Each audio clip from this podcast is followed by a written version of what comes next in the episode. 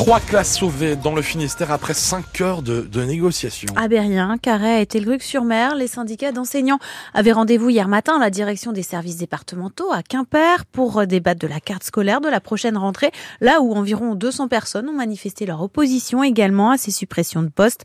Sur les 67 fermetures de classes annoncées dans le département, finalement, la direction académique en maintient 64. Prochaine réunion dans une semaine, le jeudi 22 février. Et de cette carte scolaire, nous en parlons dans 10 minutes avec notre invitée, la députée du Finistère, Mélanie Thomas. Si vous devez prendre un TER ou un TGV ce week-end, vous serez fixé sur son maintien ou pas. Aujourd'hui, Sudrail et la CGT maintiennent leur préavis de grève pour les contrôleurs. Les syndicats attendent jusqu'à 70% de grévistes pour dénoncer les promesses non tenues après la grande grève de Noël 2022, comme notamment la présence de deux contrôleurs par TGV. La CFDT cheminot, en revanche, a levé son préavis. Le phénomène est devenu un véritable fléau en 10 ans en Bretagne. Le frelon asiatique est de plus en plus présent dans la région à cause du réchauffement climatique. Cette espèce invasive qui tue les abeilles est aussi un danger pour l'homme. Alors, que faire pour s'en débarrasser Certaines collectivités prennent en charge le coût de la destruction des nids, comme par exemple à Brest, où les habitants n'ont pas avancé les frais. La municipalité a dépensé plus de 50 000 euros l'an dernier, contre seulement 800 en 2015. Un problème grandissant, donc, nous confirme Xavier Hamon, adjoint au maire de Brest, en charge de la gestion des risques et de la salubrité. Ce qu'on observe, c'est une croissance du nombre de nids de frelons secondaires.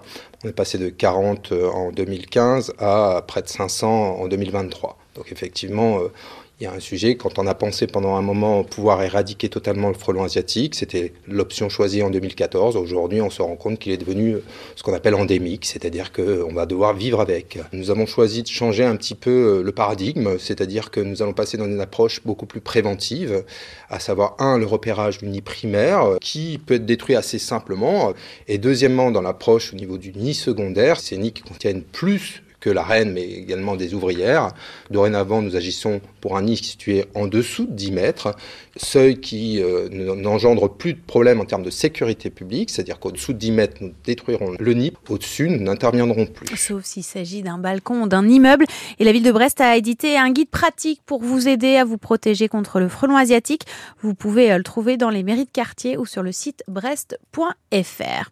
La France rend hommage à Robert Badinter ce midi, une cérémonie nationale organisée place Vendôme à Paris pour saluer la mémoire de l'homme d'État décédé vendredi à 95 ans.